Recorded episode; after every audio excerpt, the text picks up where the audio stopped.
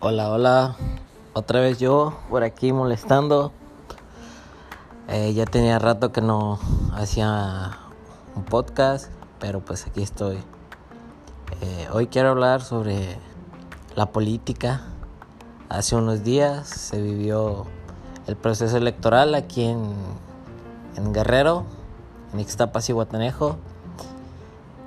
Y tuve la dicha o tuve la fortuna de, escuchar a muchos candidatos. Tengo la dicha de desenvolverme en este ambiente. Y el aprendizaje más grande que yo me llevo es que hay que ser humilde en la victoria y hay que ser sabios en la, en la derrota. Necesitamos trabajar más que nada los jóvenes necesitamos empezar a trabajar desde ahorita.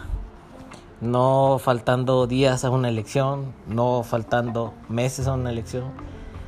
Creo yo, y es mi manera de pensar, no estoy diciendo que si la haga, respeto mucho a todos los candidatos, respeto mucho a los aspirantes y a las personas que tienen un cargo público. Es una responsabilidad enorme eh, llevar una batuta como esa yo en lo personal siento que es una, una virtud y es un don poder desenvolverse en un ámbito así. Este proceso electoral me enseña mucho. Me enseña que cosechamos lo que sembramos. Es importante ver las fachas, las fallas, perdón, ver en qué fallamos, tratar de mejorar tratar de ser cada día mejor y tratar solamente de ayudar. Porque cuando tú das de corazón, Dios te lo multiplica. Cuando tú entregas una ayuda, un apoyo a alguien que lo ocupa, la química del cielo se activa y automáticamente las bendiciones vienen. Y esto es de trabajar ya empezar a cosechar la tierra, a sembrar desde ahorita. Tres años se van muy rápido, seis años necesitamos empezar a trabajar. ¿Cómo? Con propuestas concretas, tangibles, medibles y coherentes.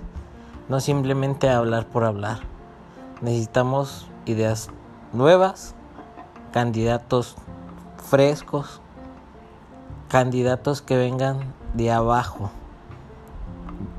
personajes que vengan del pueblo, que sepan la carencia que vive el pueblo y sobre todo que le dé al pueblo, no simplemente que agarre dinero y lo lleve para su casa.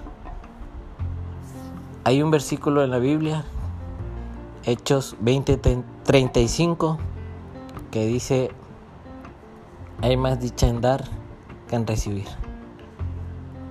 Cuando tú das de corazón, se te multiplica. Pero cuando tú das con el convenio de recibir algo a cambio, entonces ya no es ayuda. Es mi opinión, no digo que esto sea así. Eh, felicidades a los ganadores, de verdad, a, a los no lo vean como, no lo quiero decir como a los perdedores. Simplemente se ganó, punto.